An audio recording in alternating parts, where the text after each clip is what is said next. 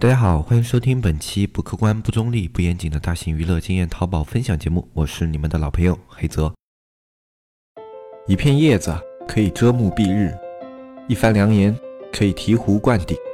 我们在前方披荆斩棘，希望后来者一帆风顺，共享商业智慧，共享创业成功。欢迎收听本期纸木淘宝内训。今天这一期节目呢，我们来跟大家聊一聊店铺的投资价值。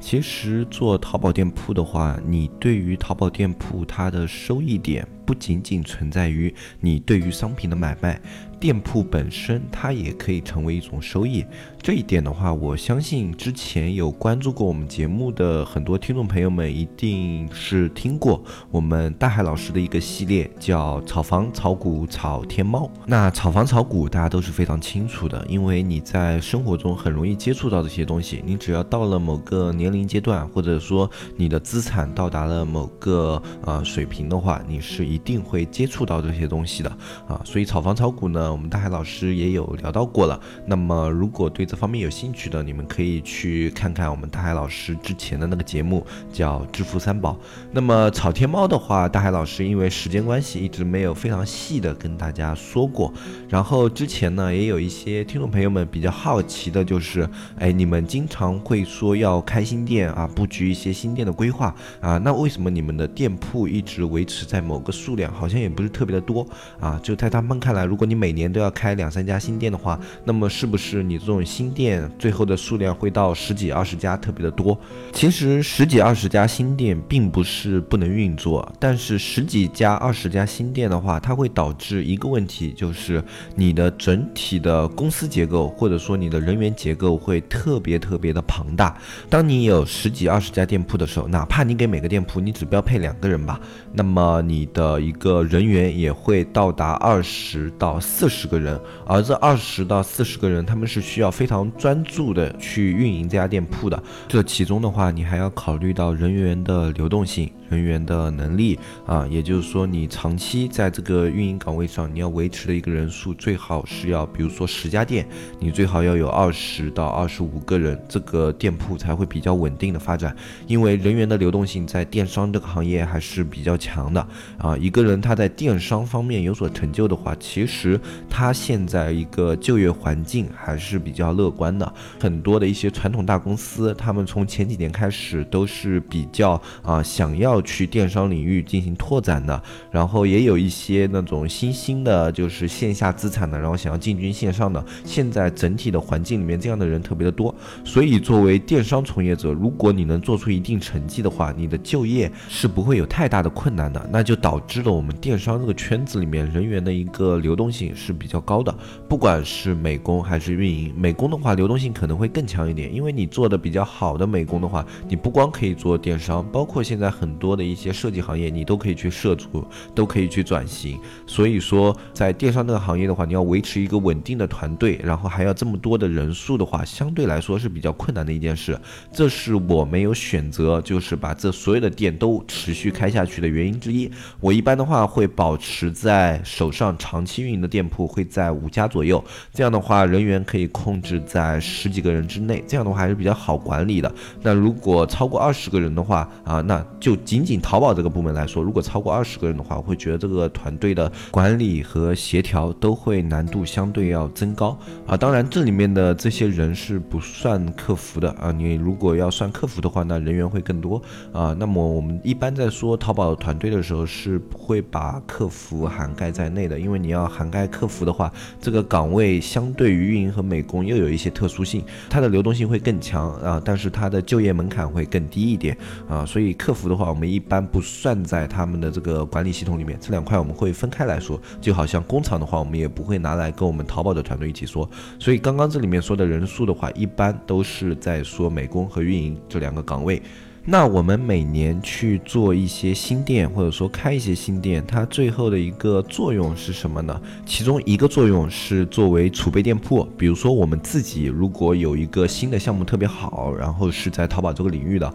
我们可以很快的拿出一家有基础的销量的店铺去做它。同时，我们还可以在这些店铺里面测试一些比较极端的玩法，因为有很多玩法大家都知道风险性是比较高的。当你在用这些店铺去做测试，使用这些方法时候，你的心理负担会相对较低一点，因为这些店铺的话，往往不产生主要盈利，它即便盈利的话，也是附带着的啊，更多是像测试啊或者这样的。如果它能赚钱，那就赚到了；如果啊它不赚钱，我们也无所谓。那么这样的店铺的话，我们拿去做实验，我们也不会心疼。那么顶多就这家店铺被封了，那么封了以后嘛，我们可以再去用其他的店铺继续做测试。其实我们被封的店铺每年也会有那么一两些，因为有一些极端玩法的话，你要测试是它现在是否有效的话，总还是要去尝试一下，才能放到你的主店里面去使用的。这一点也很好理解。那么除了这一些功能以外，还有一个我们会给它一个附加值，就是给它做一个转让和抛售的一个增值空间。其实，在最早的时候，我们去开多店是没有想到这一个层次的。那什么时候想到这个层次呢？这个可能要从一五年年底，呃，一六年的时候。啊，那个时候开始说起。那个时候的话，我们是运营了我这个类目的第一个天猫店，也就是装饰画类目啊。我们团队是第一次做了一家天猫店啊。然后那一家天猫店呢，当时也是说一六年的时候已经说怎么这个注册口子已经关闭了嘛。然后一开始的时候就没有花太大功夫去研究天猫这个东西啊。然后后来是在跟其他运营聊天的时候，就偶然间聊到，他说天猫店还是可以注册的啊。其实这里面。很好理解，就比如说你是一个天猫平台的负责人，你是否会把天猫平台所有的店铺入口直接封死啊？我相信一般很少有人在去对商家做招商引资的时候会把入口直接封死，他只会提高门槛。比如说像天猫，我刚刚建立，我是不是需要大量的商家来支撑我这个卖家里面的数量？那么要求肯定是低的。那么当这些商家到达饱和了啊，或者说这些商家我觉得已经。足够了，这个时候我作为一个商城类的电商平台，我一定是要提高自己的门槛的，总不能就跟淘宝平台一样，什么人都能到这个商城里面来开店，多交一点钱就行了啊？那这样子的话，淘宝平台和天猫平台又有什么区分呢？那么天猫的商家他一定需要你更加有竞争力，更加有优势，所以说后面的话，这个天猫其实依旧。有开放注册，特别是对于一些中小类目来说，它的开放注册要比一些大类目更加简单一点。包括大类目的话，只要你给他提供的这种资料和实力比较。足够的话，他是会给你开放天猫店这个入口的。就拿我们当时自己那个店铺来举例吧。啊，我们当时的时候，先是你去注册天猫，你要需要有个二标嘛。那么我们就先去折腾了那个商标。啊，注册商标其实没有很多人想的那么麻烦。有很多人觉得注册商标是一个很漫长的事情，包括市场上你去注册商标的费用，还是就别人帮你代注册，这个费用还是比较高的啊。然后很多人就。会因为这一层原因就没有去弄啊。那么实际上从我们的经验来说，我们当时是在上海注册了一个商标啊。这个商标最早的话，大家都知道是 T M 标。那么 T M 标下来是非常快的啊，只要你提交这种资料审核可以过的话，它的一个呃下放速度是很快很快的。那么当你这个 T M 标发下来以后，你就可以开始去申请二标。那么二标也就是天猫现在要求的这个标。二标的话，它一般注册是官方说是需要两。年的时间，但是我们实际注册下来的话是一年多一点。那么这边有一点的话，就是你在注册商标，包括你去天猫商城注册的时候，他们都会考量你的一个公司规模。那很多人的话，呃，就会觉得自己的公司规模不大，然后就填了人数，比如说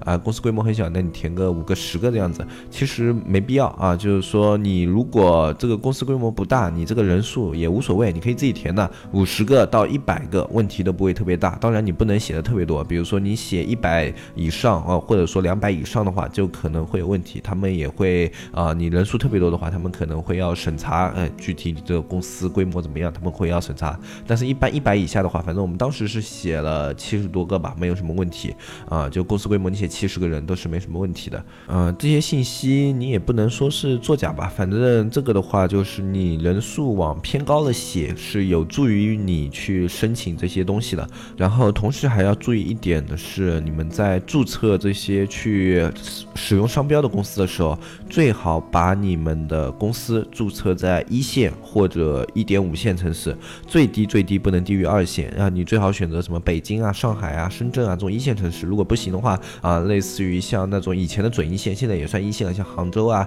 然后像青岛啊这些城市都可以。那如果是。二线城市以下，你去用这些地方去注册公司，然后再注册商标的话，意义不是。特别的大。那么我们后面可以详细的跟大家再说一下啊，为什么要在一线或者一点五线或者二线这些城市去注册商标啊？这里面是有一个门道在里面的。那当时天猫店注册下来了以后，最早的时候也是自己在运营，然后也是为了看一下整体天猫的一个运营环境嘛，然后就开始运营这家店铺。后来整体看下来的话，就是天猫店它确实拥有了更多的一个资源，然后也是有着非常多 C 店非常难以企及的一些优势。纸木电商社区，这是两个淘宝人发起的电商社区。黑泽大海，吃过淘宝的亏，尝过淘宝的甜。现在他们想让更多人尝上淘宝的甜，少吃淘宝的亏。你是否对外面学院动辄千元的课程费用望而却步？你是否因为时事消息慢人一步而后悔不已？现在加入纸木淘宝社区，这一切都将不是问题。只需每天一元钱，畅快阅读各个学院千元系列淘宝课程，更有外网精选图文内容、一手干货、最新规则、实时玩法、严打预警。你需要的一切，只要每天一元，让原本大卖家才有的资讯内容实时呈现在你的眼前。三百六十五元一年，没有比这更超值的电商社区。每天一元钱，让天下没有难做的电商。啊，但是在运营了一年之后呢，那家天猫店也做的还不错，当时是要比 C 店所有的销量都要高啊，但是最后还是选择放弃了那一家天猫店，因为天猫店的话，它最大的优势还是体现在头部位置。就如果你要做一家天猫的话，你至少要冲到一个比较靠近你这个类目啊前面的位置的。那么大家也都知道，我是一个喜欢多店，然后处于一个中间层级的这样的一种做法啊。因为你要去冲最前面的那些坑位的话，嗯，你的团队一定是规模要更大啊，然后你同时花费的一些投入也是要更多啊，精力你顾的要特别多。那我本身是一个事业和生活两头都要稍微兼顾一下的人，那我做不到像有一些事业型的人，比如说我们大海老师。大海老师的话，他其实相对于来说事业心更加重一点。虽然他在家庭方面也是啊，会有一些跟自己家人的一些交流啊，包括跟自己孩子的陪伴有一些时间，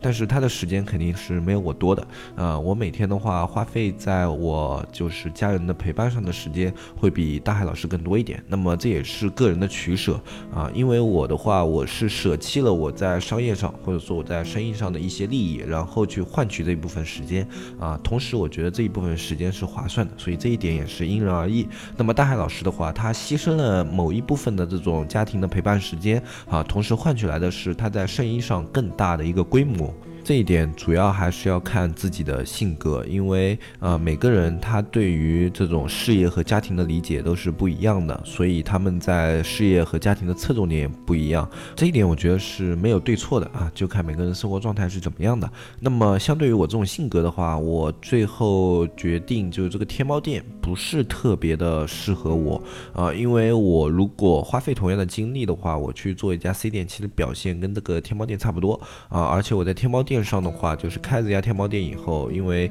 确实牵扯的精力要比 C 店要多一些，然后同时要兼顾这些店铺的话，就觉得有些顾不上，而且我并不能拿到天猫给我的最大的那一块利益啊，所以我最后还是放弃了这一家天猫店。那么放弃以后呢，既然决定不做了，那么就要把这一件事情的利益最大化嘛。然后最后又选了一家看起来还是在业内有比较高知名度，然后也是比较靠谱的一家平台，在这个平台里面。面的话，我们最后是啊把我们的店铺定了一个，就参考他们平台里面整一个的价格，然后定了一个比较均均势的一个价格，然后定在了上面啊。然后当时的脱手价格是四十万多一点。那么这里面的话，其实它根据你的类目不同，以及你这个店铺的注册公司的地区不同，它的价格是不一样的。这也就是为什么我推荐大家在一线、二线啊。以上的城市注册你自己的商标公司，这会让你的店铺在转让的时候具有更高的价值。那么在当时的话，我们最后定到了四十多万这个价格，然后挂上去没有多久，很快就有一家嘉兴那里的公司联系我们，然后当时也比较纳闷啊，这个东西卖的这么快吗？因为以前没有接触过嘛。然后那边也是非常爽快，就直接说了以后定了时间啊，当时第二个星期就有人来跟我们就是办理这个整个店铺的一个过户。比较奇怪的一点就是当时来的时候是很奇怪的一个组合。一共是三个人，三个人里面有一个老先生，然后还有两个女士，然后老先生是他们的。法人，然后两个女士是作为工作人员随行的，啊，那么开的呢也是一辆比较好的车，是一辆卡宴，啊，但是就在洽谈的过程中啊，呃，心里还是有一些发毛的，一个是因为第一次做这种店铺的转让，然后另外一个呢就是。当时观察那个老先生，他的一个手掌的一个粗糙程度啊，就包括你握手的时候，他手掌的粗糙程度啊，以及那些啊皮肤上这种显示的这种沧桑感，都可以感觉到啊，这个老人应该是一个做体力活，而且是长期做体力活出身的一个人啊，那么心里就有些发怵呀。呃，虽然也有很多就是呃亲力亲为的那种老板或者说法人，但是呃还是比较少见的嘛。当时也没有马上拍定，因为这样洽谈了以后呢，呃他们是带直接带了现金过来的，然后这一点让我们更慌，为什么会直接这么爽快啊？就打了电话去给我们当时上海那里一些做这种相关的一个公司转让的一些朋友去了解情况啊，然后当时他们也不清楚，哎这到底是什么一个情况呀？然后后来也没问出个所以。然啊，不过对方呢，一个是已经现金到位了，然后另外一个态度也比较诚恳。那最后是也就在两三天的时间内就把这件事情给敲定了。然后啊，交易的过程中又知道一件事情，就是这三个人里面虽然有一个是法人，但他们三个都不是老板啊。他们在谈这么一笔生意的时候。至少也是一笔四十万的交易嘛，他们自己的一个老板都不亲自出面的，呃，也就是说这个公司它本身的一个实力应该是非常非常强的。那么四十多万的话，啊，我们就越发摸不着头脑，是要什么样的公司愿意四十多万买一家淘宝店铺，然后老板都无所谓的啊，就派了几个人过来，然后进行一下交易转让，然后做法人签字这样的一些东西啊，当时就非常的懵逼。那么后来我们过了大概半年了以后啊。终于想通了这件事情。啊，因为过了半年以后啊，我们后来就在一些渠道了解到，在当时我们去做的那一家店铺，呃，是四十多万转让给他们了，然后最后他们又以七十多万的价格抛售给了另外一家公司，啊，然后那一家公司拿去做了一家淘宝店，那么我们就发现原来就是天猫店啊，这种店铺它是有增值空间的啊。其实注册一家天猫店的成本不算特别的高，那么像我们当时的话。我们去抛售这家天猫店，除去我们在店铺期间运营期间盈利的资金以外，我们光抛售天猫店就赚了将近要二十多万，毛三十万的样子吧，反正至少二十多万啊，也就是翻了一倍。而且这样的一个盈利，它是非常类似于投资的，就你不需要去做太多的一个工作啊，反正运营店铺是你自己本身需要的，然后注册天猫也是你自己本身需要的，然后剩下的话就是一个我们这个类目比较好，我们当时这个家居。饰品类目的话，它的整个类目里面天猫店的价格都偏高。像男装、女装的话，它的一个空间就会相对低一点。那么感兴趣的话，你可以自己去看一下这些交易平台，你去浏览一下的话，就可以看到这些店铺的表现啊。那么当然，你自己的店铺卖得越好，你的天猫店是可以卖出越高的价格的。这一点的话，对于 C 店也同样适用。C 店的话，它的价值相比天猫店要低上很多，但是当你的等级突破了皇冠以后，你的 C 店也是具有一定的价值的。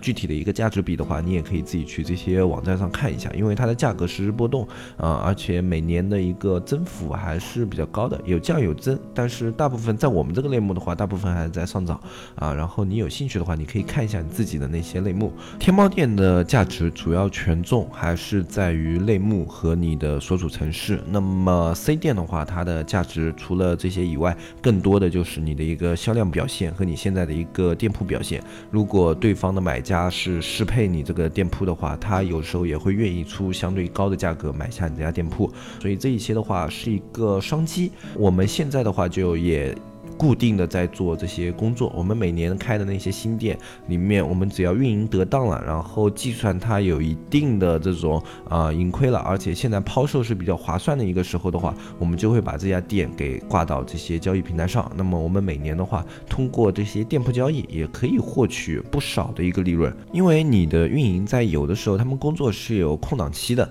嗯，他们的工作空档期的时候，我们就会安排他们去打造这样的店铺，你要同时维持。很多家店铺。保证比较好的表现的话，那么他们会有一个冲突，就比如说这家店铺在一个拉升期，那家店铺也是拉升期，你的工作没有重点，这样会有问题啊。但如果你是有一家重点店铺，然后同时有一家在做辅助的这样的一个投资店铺的话，你们的工作重点就会比较的明确。那么啊，肯定是以你的主要店铺为主，然后这些投资店铺的话，只是在你空档期的时候把它数据做上去，然后相对的玩法也会比较的奔放。然后最后的话，如果等到啊我们评估它的一个利益值现在比较高了，我们就会把这样的店铺出手啊。像我们今年的话，大海老师刚刚又是做了一家比较好的店铺啊。那之前有一些听众朋友们在我们下面问，就你们从零开店那个系列到底还做不做呀？啊，就你们这个店是不是因为开不起来，所以就不做了啊？其实并不是这个店铺开起来，因为我们当时从零开店的时候是想法比较美好，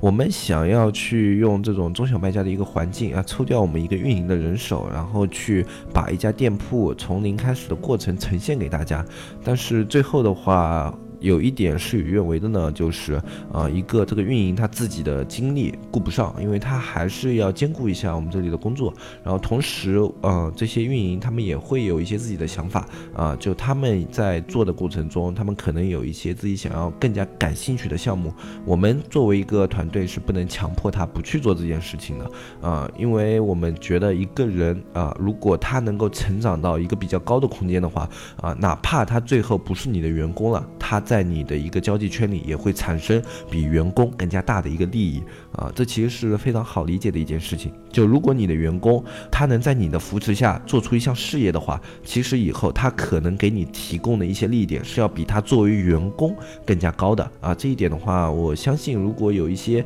啊这种合伙人啊或者什么样的会比较有感触啊，当然是比较优质的那种合伙人啊，不是说那种甩手掌柜这样的合伙人，那是用处不是特别的大的啊。那么我。我们肯定是为了各方面的一个需求，最后就是把这个项目给暂时喊停了啊。一个就是这种人员上的一个配比，另外一个就是啊，我们当时这种规划也不。够好，所以就导致这个项目我们至今还没有再启动。但是做新店这件事情，我们是一直在做的。包括像我之前不是提到吗？大海老师前段时间就做出来一家非常不错的店铺啊，他那家店铺的话，用了一个月不到的时间，现在已经是六万到七万的一个日营业额，表现非常的好。而且他这个店铺的话是做了一个高客单的一个做法，他这个六万相比他以前的话，利润占比是要高了非常多啊。然后反正据他所说的话，反正现在日利润的话，要比以前啊那种产品的话啊翻上几倍不止。那么我们会在下一期节目，因为这一期节目的时间已经不够了，那么我们在下一期节目会给大家去比较简单的介绍一下我们大海老师的这一家新店，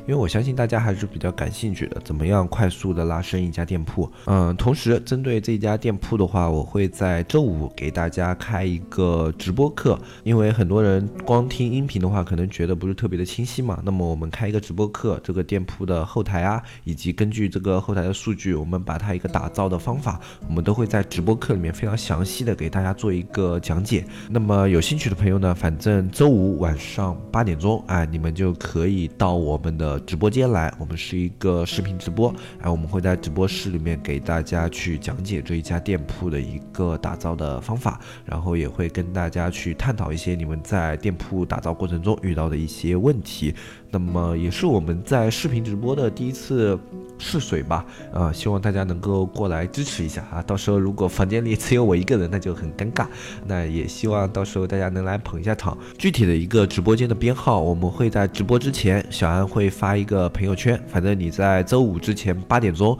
啊，你只要关注一下小安的朋友圈，你都可以看到我在周五的一个直播信息。然后你只要根据朋友圈的直播信息，然后进入我的直播间就可以了。如果有问题的话，你可以在微信上咨询小安。反正周五八点钟我们会准时开启我们的视频直播课。那也希望大家能够多多支持。关于怎么样添加小安呢？你只要看我们下方详情有一个微信，添加那个微信“纸木电商”的拼音就可以添加我们客服的小安啊。包括加入社区啊，以及一些基础问题啊，你都可以去跟他做一下咨询。那么我们今天这一期节目就说到这里，我是黑泽，我们下期再见，拜拜拜拜拜。